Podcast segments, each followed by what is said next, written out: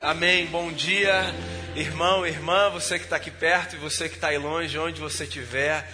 Graça e paz da parte de Jesus sobre a sua vida. Eu quero convidar você para voltar os seus olhos para o Evangelho segundo João, capítulo 10. Esse vai ser o nosso texto de hoje. Eu vou ler do verso 1 até o verso 6. Diz assim o texto sagrado. Eu lhes asseguro que aquele que não entra no aprisco das ovelhas pela porta, mas sobe por outro lugar, é ladrão e assaltante. Aquele que entra pela porta é o pastor das ovelhas. O porteiro abre-lhe a porta e as ovelhas ouvem a sua voz. Ele chama as suas ovelhas pelo nome e as leva para fora. Depois de conduzir para fora, todas as suas ovelhas, vai adiante delas e estas o seguem porque conhecem a sua voz. Mas nunca seguirão um estranho. Na verdade, fugirão dele, porque não reconhecem a voz de estranhos. Jesus usou essa comparação, mas eles não compreenderam o que lhes estava falando. Palavras de João, nosso irmão na fé. Palavras de João sobre a figura que Jesus representa, representava para aquela gente e continua representando por um sem número de gente há dois mil anos. A figura do pastor. É a figura, inclusive, com a qual eu me identifico, né? Eu posso me lembrar quando, talvez há uns 20 anos, 22 anos para ser exato, eu decidi que eu seria pastor. E disse então à igreja, ao Aloysio, que era o pastor que cuidava de minha época, a liderança, e aos meus amigos, que era isso que eu faria da minha vida. Me lembro, por exemplo, sobre como foi mais fácil dizer à minha família, aos meus líderes e à igreja do que aos meus amigos que eu seria pastor. Porque todo mundo aqui vive uma mesma experiência de fé. E eu imagino que todo mundo aqui, ou quase todo mundo aqui, tenha uma imagem positiva do que significa ser um pastor. Os meus momentos mais difíceis foram aqueles nos quais eu tinha que dizer aos meus amigos, daí, da praia, do condomínio, da rua, do recreio, que enquanto eles escolhiam que seriam advogados, engenheiros, economistas, etc., eu seria pastor. Porque num contexto como o nosso, essa palavra pode suscitar duas coisas: uma espécie de admiração e respeito, se essa palavra cai no ouvido de uma pessoa que tem uma trajetória religiosa e uma experiência positiva nesse contexto religioso, ou a ideia de um camarada aproveitador que escolheu o caminho fácil da vida para extorquir as pessoas, manipular e tirar um pouquinho de dinheiro para o seu próprio bolso. Eu me deparei muitas vezes com essa segunda reação. Pastor Daniel, se dá bem, hein? E olha só, eu não taco pedra nos meus amigos que àquela altura tinham exatamente essa leitura sobre o que um pastor significava. Porque, inclusive, passados 22 anos, 23 anos, não sei, Vez ou outra eu continuo me deparando com essa mesma expressão da face de quem olha e diz: Pastor, hein? Porque a realidade é que existem pastores e pastores, né? Como existem advogados e advogados, engenheiros e engenheiros, médicos e médicos. O que quer que você faça na vida, seja qual for a função que você desempenhe, sempre haverá os bons representantes e os maus representantes do segmento. No caso do pastor, Desde os dias de Jesus já era assim. Porque por mais que pastor àquela altura não fosse uma função sacerdotal, religiosa, a ideia do pastor já era usada em alguma medida para expressar o cuidado de um sobre terceiros. A gente começou esse culto nessa manhã lendo o Salmo 23 com o pastor Damião, que é o salmo que traz exatamente essa imagem, né? De que a gente tem a Deus como aquele que cuida da gente. E agora, esse texto aqui de João é um texto que nos coloca também nesse lugar. De Jesus não falando sobre outros ou sobre Deus, mas falando de si como um pastor que cuida do rebanho. Mas ele procura deixar bem claro o tipo de pastor que ele era, ou pelo menos o tipo de pastor que ele pretendia ser. Jesus deixa claro aqui, em João 10, que nessa jornada do cuidado das pessoas, o desejo que ele tinha era o de ser identificado como um bom pastor. E eu sei que você sabe disso. É isso que Jesus é, um bom pastor. Agora, eu não sei se você já parou para se debruçar sobre essa outra pergunta, que é: mas afinal, o que é um bom pastor? Quais são as características de um bom pastor? E esse sermão aqui, para que fique bem claro, não é um sermão em defesa da minha categoria.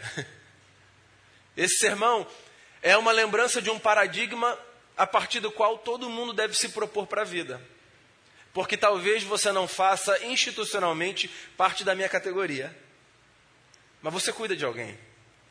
Porque nessa vida todo mundo cuida de alguém, certo? De modo que todos somos pastores e pastoras uns dos outros. Não necessariamente nessa função sacerdotal institucional, mas seguramente nos apriscos da vida, pelas estradas que circulamos e nas construções relacionais que nós fazemos, todos nós, ora cuidamos, ora somos cuidados. De modo que, repito, a pergunta mais importante que diante desse texto eu acho que eu posso fazer para você é: quais são as marcas de um bom pastoreio? Se eu quero, a semelhança de Jesus, cuidar das pessoas, cuidar da minha família, cuidar dos meus amigos, cuidar das pessoas, sabe, que vivem comigo, na medida do cuidado que eu puder oferecer, Quais características eu preciso desenvolver na minha caminhada para que eu seja identificado com Jesus, aquele que é sobre todos, seguramente, o bom pastor? Então eu vou repetir o trecho que eu li, porque ele é bem curtinho, e a partir dele eu quero falar sobre quatro características que eu identifico aqui como características de um bom pastoreio que eu e você podemos oferecer para as pessoas. Palavras de Jesus, repito, eu lhes asseguro que aquele que não entra no aprisco das ovelhas pela porta, mas sobe por outro lado, é ladrão e assaltante. Aquele que entra pela porta é o pastor das ovelhas. O porteiro abre-lhe a porta e as ovelhas ouvem a sua voz. Ele chama as suas ovelhas pelo nome e as leva para fora. E depois de conduzir para fora todas as suas ovelhas, vai adiante delas e estas o seguem, porque conhecem a sua voz. Mas nunca seguirão um estranho. Na verdade, fugirão dele porque não reconhecem a voz de estranhos. Jesus usou essa comparação, mas eles não compreenderam o que lhes estava falando. Quatro coisas eu disse a você. Eu queria destacar aqui como características de um bom cuidado. Primeira coisa que me salta aos olhos aqui é o fato de que Jesus descreve o bom pastor como aquele que entra pela porta e não pulando o muro. Você sabe qual é a ideia que isso me traz de um bom cuidado? a ideia de que o bom cuidado é aquele que acontece com transparência barra clareza. Sim. Se você pensar nessa estrutura de um determinado lugar que está cercado, murado, fechado, é muito óbvio, muito claro e muito lógico que você possa supor, imaginar, inferir que se há um espaço pelo qual você deve adentrar para chegar nesse lugar, esse espaço se chama porta. Ela está ali para ser atravessada, aberta e atravessada. De modo que deve causar, no mínimo, alguma estranheza, caso haja uma necessidade que alguém, ao adentrar um espaço, o faça por outro lugar ou de outra forma que não passando pela porta. Imagina que você está recebendo uma pessoa na sua casa. Aí ligam lá da portaria e dizem: Fulano chegou. Aí você diz assim: pode liberar a entrada. Aí você vai para a porta da sua casa, né, como bom anfitrião, esperar essa pessoa chegar. E essa pessoa não chega. Você está olhando, o elevador não chega, ou está olhando para a rua, não tem nenhum carro estacionando. Aí de repente você vira para trás, essa pessoa já está dentro da sua casa. E você diz assim: Mas como é que você entrou, cara? O que aconteceu? Não, a janela estava aberta, eu resolvi pular. Assim, minimamente vai ser estranha essa cena, certo? Porque existe um lugar de entrada, que é também um lugar de saída, esse lugar de passagem, por onde as pessoas ganham acesso a um determinado espaço. De modo que, se alguma pessoa chega num determinado lugar por outro caminho que não pelo caminho tradicional, usual e óbvio que está posto, é possível que alguma suspeição, pelo menos de sanidade mental para início de conversa, seja nutrida em relação àquela pessoa. Isso é uma espécie de metáfora do tipo de relação que a gente deve nutrir um com o outro. Pensa na sua vida, no seu coração, ou na vida de outra pessoa, o coração de outra pessoa, como esse lugar sagrado, murado, cercado, protegido. Pensa, por exemplo, que esse lugar é um lugar que nós acessamos e podemos acessar de diferentes maneiras. Mas pensa também se você gostaria que alguém acessasse esse lugar de outra forma que não fosse sendo convidado e entrando pela porta. Imagina alguém invadindo a sua vida. Já aconteceu com você? Você se sentir assim, invadido. Você perceber que alguém já adentrou num lugar que é muito seu, muito protegido. E você se perguntar, por exemplo, quando foi que eu dei acesso a essa pessoa, a esse lugar da minha vida? Quando foi que eu permiti que essa pessoa chegasse assim nesse recôndito do meu tabernáculo? Às vezes a gente guarda essa estranheza em relação de algumas coisas que acontecem ou não de você perceber acessos que não foram garantidos, ou de você se perceber acessando lugares que não foram garantidos a você. Então há relações onde, pelos desajustes da vida, falta, por exemplo, clareza e transparência. Às vezes, no cuidado, pode até sobrar boa intenção, mas falta habilidade. Eu quero cuidar de alguém e eu não percebo a diferença entre desejar cuidar de alguém e ser invasivo em relação a alguém. E aí eu tô lá, sabe? Como que se o sujeito estivesse acordando, já estivesse lá dando bom dia do lado da cama. Espera aí, vamos guardar uma distância, espera um pouquinho, daqui a pouco você chega. Tudo isso como representação, como figura, como metáfora de um negócio. Que se a nossa vida é esse espaço protegido e nós precisamos de cuidado um do outro, é bom que ao cuidarmos um do outro, nós tenhamos consciência da necessidade de fazermos isso com transparência e com clareza. Então, sempre que você for cuidar de alguém, sempre que você for pastorear alguém, sempre que você se aproximar de alguém, chega pela porta. Não chega pelo lugar de suspeição. Não chegue pelo lugar incomum, pelo lugar estranho. Não chegue pelo lugar que suscita dúvidas, não chegue pelo lugar que levanta questionamentos em relação à intenção, ao propósito, ao porquê essa pessoa está se aproximando. Chegue pelo lugar por onde a gente deve chegar, porque o cuidado pede de todo mundo transparência. A pior coisa que pode acontecer a uma pessoa é ter a sensação de que outra pessoa está se aproximando dela com segundas intenções, certo? A gente quer cuidar e a gente quer ser cuidado. Mas a gente quer fazer isso de tal forma que todo mundo se sinta seguro nesse ambiente. Os nossos ambientes de pastoreio, os nossos ambientes de cuidado, eles precisam, antes de qualquer coisa, inspirar segurança. De outra forma, ninguém nunca vai se abrir. Então, quando você estiver cuidando de alguém, entre pela porta, nunca pulando o muro. Porque o cuidado pede da gente esse compromisso com uma clareza e com uma transparência próprios de quem está disposto a entrar por um lugar que é o lugar próprio para que se entre na história de qualquer pessoa. Segunda característica que eu olho aqui no texto e identifico como característica de um bom pastoreio, de um bom cuidado: intimidade. Sabe onde eu percebo isso? Quando Jesus descreve o bom pastor como aquele que chama as suas ovelhas pelo nome. E você sabe que, do ponto de vista do cuidado institucional, isso é cada dia um desafio maior, né? Porque, por exemplo, institucionalmente falando, quanto mais a igreja cresce, mais desafiador é saber o nome de todo mundo, certo? E é claro que o evangélico tem aqui as suas artimanhas, sabe? Para fazer com que as pessoas se sintam cuidadas, próximas e não distantes e estranhas. Ô queridão, tudo bem com você? Ô irmão, ô irmã, são expressões carinhosas que a gente usa e que têm uma conotação e que às vezes são utilizadas também como subterfúgio para esse momento do esquecimento do nome, sabe? Mas eu acho que quando Jesus fala assim, o bom pastor chama as ovelhas pelo nome, ele não está descrevendo o critério do bom pastoreio como essa capacidade de desenvolver uma boa memória de forma que você saiba exatamente o nome de qualquer pessoa. Não. Chamar as ovelhas pelo nome aqui, para mim, nada mais é do que uma representação dessa lembrança de que o cuidado requer da gente a disposição para que a gente esteja minimamente perto das pessoas. Então há um cuidado institucional que passa por uma distância que é a distância assim própria e possível dos limites institucionais, certo? Mas volto a dizer, eu não estou falando do pastoreio apenas dessa função sacerdotal. Eu estou falando do pastoreio enquanto essa vocação de cuidado que todo mundo tem que desempenhar em relação a outras pessoas.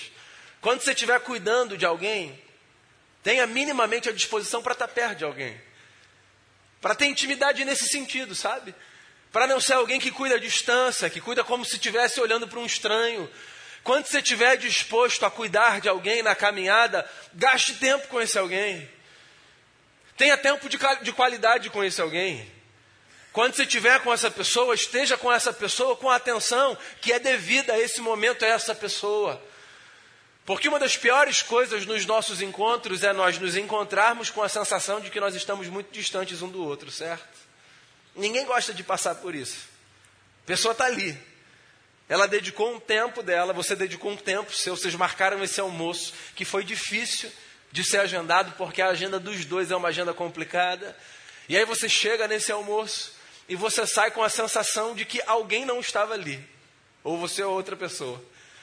Porque não houve essa conexão, não houve essa disposição de se fazer perto, não houve essa abertura, sabe, de se fazer entender ou de se fazer entendido. É muito bom quando o contrário acontece.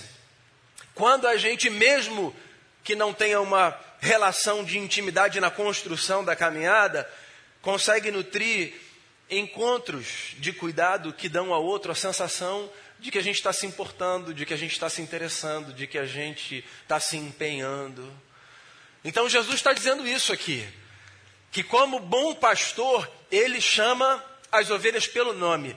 Ou seja, existe uma disposição da parte dele para ter o um mínimo de conhecimento e de interesse, de proximidade com aqueles e aquelas que estão debaixo do seu cuidado.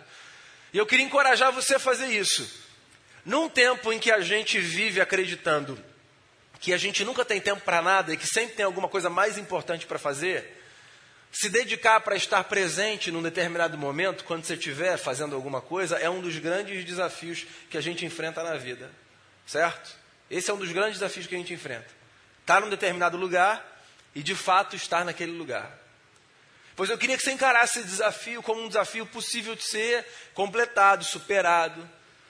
É possível que a gente esteja num lugar estando num lugar. Mas é muito fácil que a gente se distraia, que a gente se perca. E tenta se colocar nesse lugar da pessoa que está precisando de cuidado. Você é a pessoa que está frágil ali. Que está precisando de uma palavra, ou que está precisando ser ouvido, ouvida para você, nesse momento, sair daquele lugar com a sensação de que você não foi ouvido, ouvido ou não recebeu a atenção que era devida a você, é muito ruim. Te expõe ainda mais, te deixa mais sensível, te fere. Eu acho que todo mundo já teve numa situação assim. A gente consegue se ver nesse lugar da mesa, certo? E eu acho que é importante a gente fazer exercício, porque quando a gente estiver forte, no outro lugar da mesa cuidando de alguém, como a gente já teve nesse outro lugar do cuidado frágil, necessário, quando a gente estiver nesse outro, é importante que a gente se lembre de como é estar no outro lugar, para que ao cuidarmos das pessoas, nós procuremos minimamente estar ali, demonstrando a elas que nós temos interesse naquele momento no seu nome, ou seja, na sua história, em quem ela é, no que ela traz. Então vamos lá, cuide das pessoas com transparência, com clareza, e cuide das pessoas também buscando desfrutar de intimidade naquele momento. Terceira característica aqui de um bom pastoreio ou de um bom cuidado. Terceira característica para mim aqui nesse texto, eu chamaria de parceria, por falta de outra palavra melhor. Jesus diz aqui no texto que o bom pastor que entra pela porta e que chama as ovelhas pelo nome, leva as ovelhas para fora do aprisco e vai conduzindo as ovelhas, caminhando à frente delas. Ou seja, ele não diz assim, ó, sigam por ali, sigam a estrada de tijolos amarelos. Vai lá, faz o caminho de vocês. Não. Ele vai com elas. Ele vai à frente, inspirando confiança, segurança, e dando às ovelhas a sensação de que o percurso não é só um percurso delas, o percurso é um percurso dele também. E eu acho que isso é extremamente importante, porque isso determina o tipo de impacto que a gente tem sobre a vida das pessoas. Você pode pensar no trabalho, você pode pensar na sua família. Deixa eu falar da família, por exemplo. Eu posso olhar para o Lucas e para o Felipe e dizer duas coisas. Eu posso dizer para eles assim: Lucas e Felipe, vocês estão vendo aqui, ó, o caminho é esse. Tá? É esse. É isso que vocês precisam fazer na vida. Vamos lá, começa agora.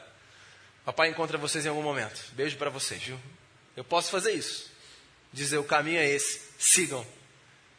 Ou eu posso dizer assim, Lucas e Felipe, caminho é esse. Vamos. Com a consciência de que em alguns momentos eles vão estar no colo, em outros momentos eles vão estar de mãos dadas, em outros momentos eles vão estar ao lado, mas de mão solta. Em outros momentos eles vão estar atrás seguindo. Em outros momentos eles vão estar à frente puxando, não é isso? Mas sempre com a sensação de que, mesmo na distância, meu pai está aqui comigo.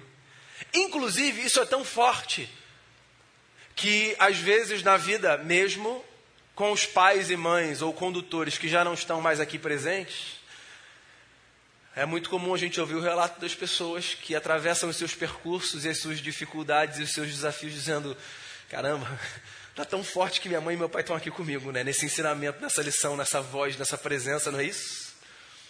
Porque há duas formas da gente caminhar no cuidado: apontando e dizendo vai, ou arregaçando as mangas, botando o tênis certo para a corrida e dizendo vamos fazer esse percurso juntos, porque essa maratona é nossa. E eu acho muito bonito que Jesus se apresenta como esse pastor que diz vamos e não que diz vão. Ele não diz sigam, sigam o caminho. Ele diz vamos por essa jornada, eu vou. E vocês podem me seguir, venham comigo. A porta está aberta, ele não prende as ovelhas, sabe, ali dentro do aprisco. Ele deixa a porta aberta e ele sai. É por isso que a intimidade é importante, a intimidade que antecede essa condução para fora. Porque a intimidade que vai fazer com que, quando a porta está aberta, e sabe, nesses rincões da vida, a gente saia por aí, nem sempre carregando no colo ou de mão dada, a gente tem a segurança de que os passos vão ser seguidos ou os ensinamentos vão ser mantidos. Porque se houve intimidade, esse, essa disposição e esse desejo de caminhar junto, houve também a transmissão de ensinamentos que farão com que essa presença se faça constante, mesmo quando as limitações físicas constituírem ausências e distâncias insuperáveis. Aí Jesus está indo como um pastor, chamando para fora, andando e conduzindo o rebanho. Quando você estiver cuidando de alguém, quando você estiver cuidando do seu filho, quando você estiver cuidando do seu pai da sua mãe, quando você estiver cuidando de um amigo, quando você estiver conversando com uma pessoa, se você tiver a sensação de que essa pessoa precisa de mais do que de uma direção apontada, faça esse esforço de caminhar junto. O cuidado passa por aí, por essa disposição de nós caminharmos juntos. Isso não é perda de tempo, isso é investimento na formação de vidas, de caráter, isso é investimento na transmissão de legado. Eu me lembro de um salmo que é um dos meus favoritos, Salmo 78, o que ouvimos e aprendemos, o que nos contaram os nossos pais. Nós não encobriremos aos nossos filhos, nós contaremos às vindouras gerações os louvores do Senhor, o seu poder e as maravilhas que fez. E eu não faço isso apenas sentando e dizendo, filhos, ouçam essa história. Eu faço isso olhando para eles e dizendo, filhos, vamos nessa jornada. E eu estou aqui reforçando o contexto familiar, porque talvez do ponto de vista pedagógico, compreender essa lição no contexto familiar seja o que de mais fácil a gente possa fazer. Mas transporta isso para as outras realidades da vida. Algumas pessoas precisarão da sua companhia ao lado em alguns momentos.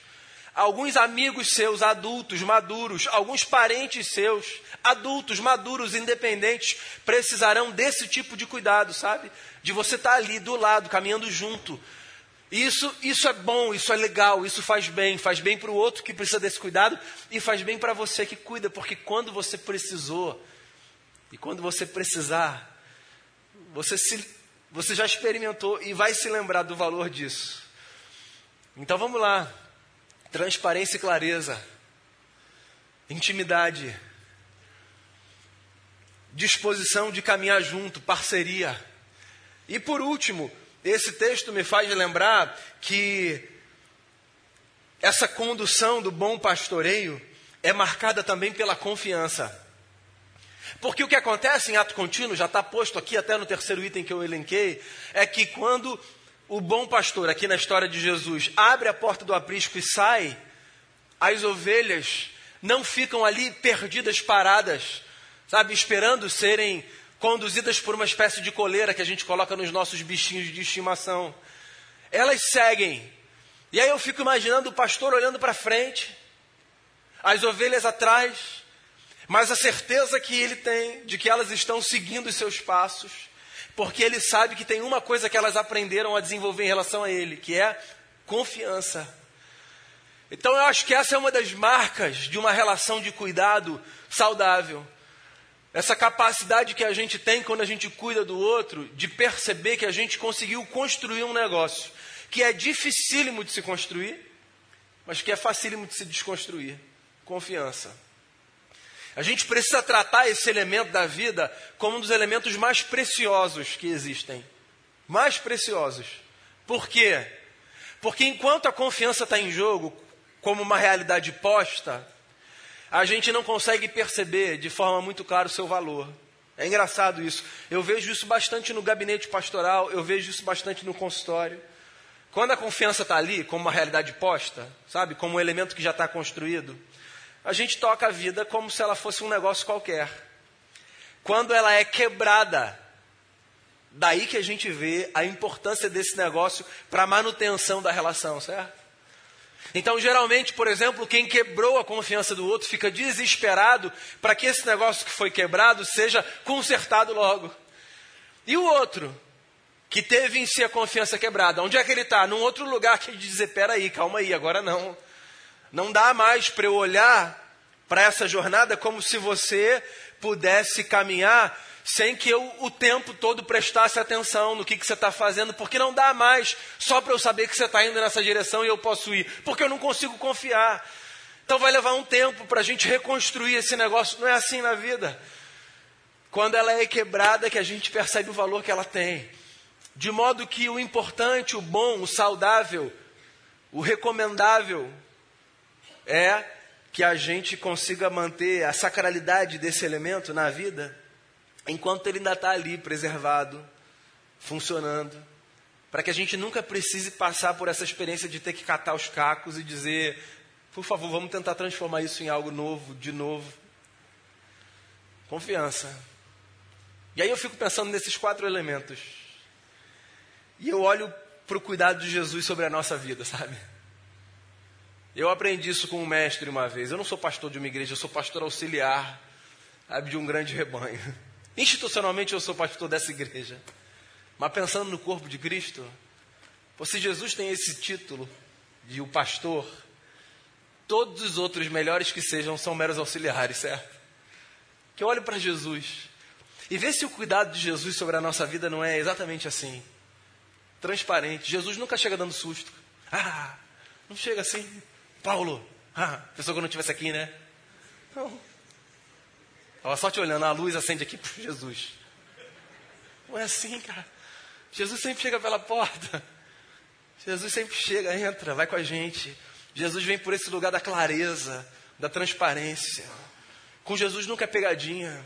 Ele está com a gente. O dia bom ele está com a gente, o dia mau ele está com a gente. Ele não está ali numa espécie de, de camaleão divino, sabe? se disfarçando. Ele está ali. O cuidado dele é claro. Ele está sempre lembrando a gente como ele cuida da gente. O cuidado de Jesus, esse sim não esquece o nome de ninguém. É íntimo. É perto. Jesus está perto. Jesus é a expressão humana de um Deus de perto. Jesus não é o Deus que está lá em cima. Jesus é o Deus que morou no nosso coração. É por isso que eu amo essa última música que a gente cantou. Em teus braços é o meu descanso. Não é isso? Não é assim, ó, eu sei que o Senhor está aí, e eu sei que o Senhor está olhando por mim. Não é, é muito mais do que isso. É, eu sei que o Senhor está aqui, bem perto, caminhando do meu lado, e ainda que eu ande pelo vale da sombra da morte, o Senhor está comigo, me protegendo dos meus inimigos do lado de fora e me protegendo da minha tolice, da minha astúcia, da minha insanidade. Jesus cuida da gente assim, de forma íntima. Jesus chama a gente para fora, Jesus não prende a gente aqui. Participar do rebanho de Jesus não é ficar trancado numa igreja, não é isso. Pelo contrário, Jesus diz: vamos para a vida, vamos para lá, vamos para a rua. Ele abre a porta do aprisco, você não está trancado aqui. Não é para você ficar aqui todos os dias, o tempo todo. Daqui a pouco a gente vai sair, é para a gente ir para a vida, enfrentar tudo que a gente tiver que enfrentar. Mas por que a gente sabe que Ele está perto da gente quando Ele abre a porta e a gente vai? A gente já aprendeu que a gente pode ir debaixo de um espírito, que é o espírito da confiança. E Ele está à frente. E a gente está seguindo.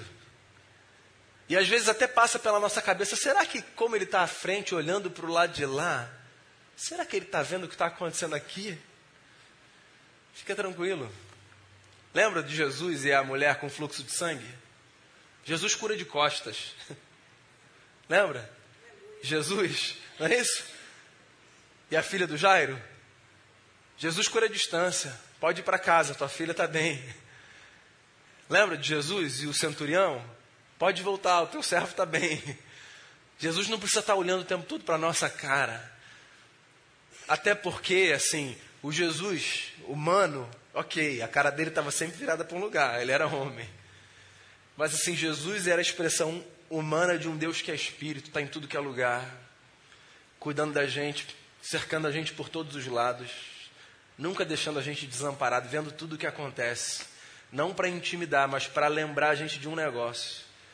Nesse mundo que às vezes é assustador, a gente pode participar de um rebanho que é o rebanho do Cristo no qual a gente pode viver com muita confiança.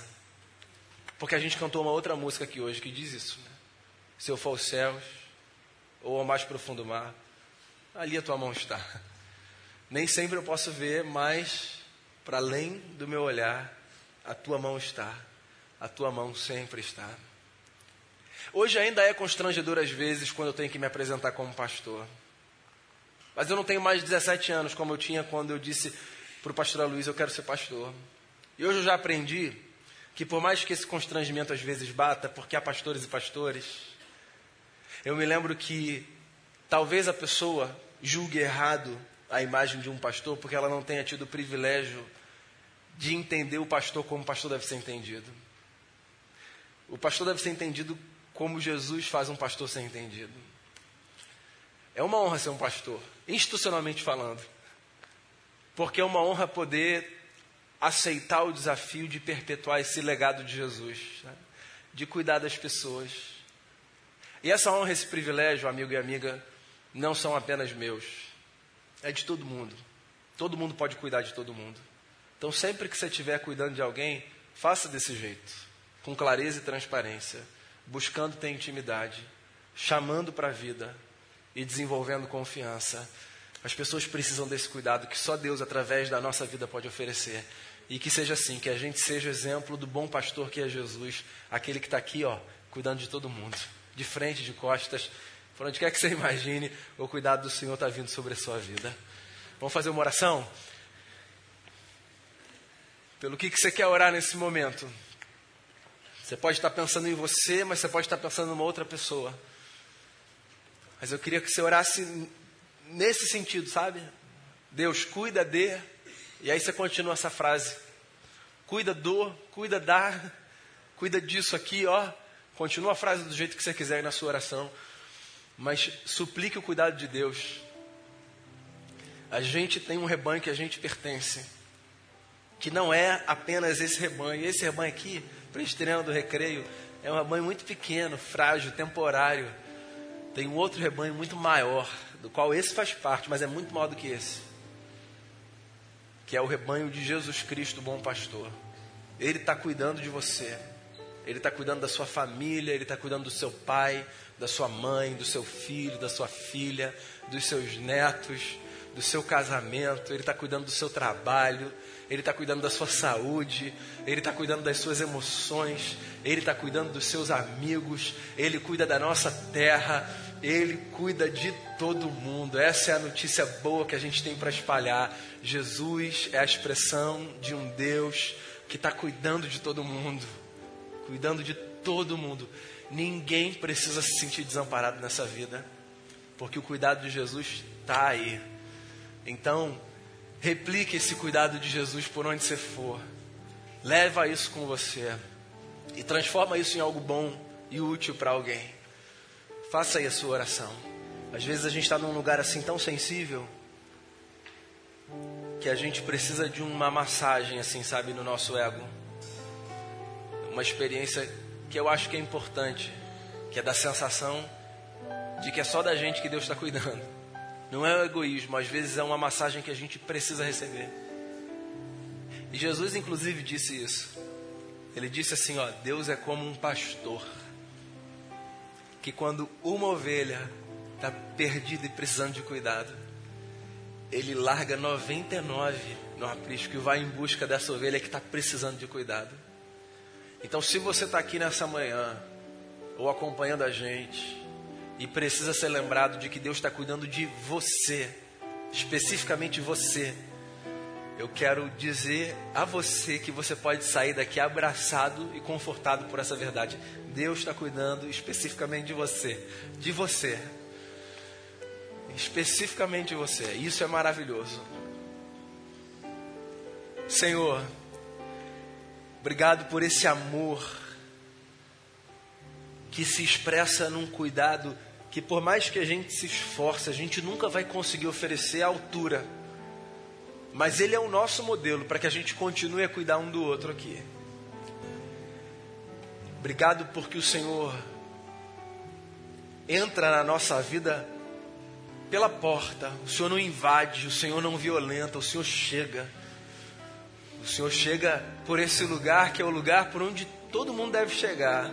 Obrigado por isso, por essa transparência, por essa clareza. Obrigado pela intimidade que o Senhor oferece para gente. Esse negócio do Senhor estar tá perto é maravilhoso. Obrigado por não trancar a gente numa redoma, mas levar a gente para a vida, abrir a porta do aprisco para muita gente pode parecer assustador, arriscado, mas o Senhor sabe o que o Senhor está fazendo dentro da gente, de modo que quando o Senhor abre a porta e sai, chamando a gente pelo nome, o Senhor está ensinando a gente a confiar na condução do Senhor na nossa vida. E a gente quer seguir na vida assim, confiando na condução do Senhor. Então ajuda o nosso coração a confiar no cuidado do Senhor. Porque da gente, da pessoa em quem a gente está pensando nessa oração, ou de quem a gente nem faz ideia, de todo mundo, o Senhor está cuidando de um jeito particular e especial. Então faz a gente sair daqui embalado por essa verdade, por essa esperança, celebrando o ousado amor de Deus por cada um de nós. É a oração que eu faço, colocando a nossa vida diante de Ti, em nome de Jesus. Amém.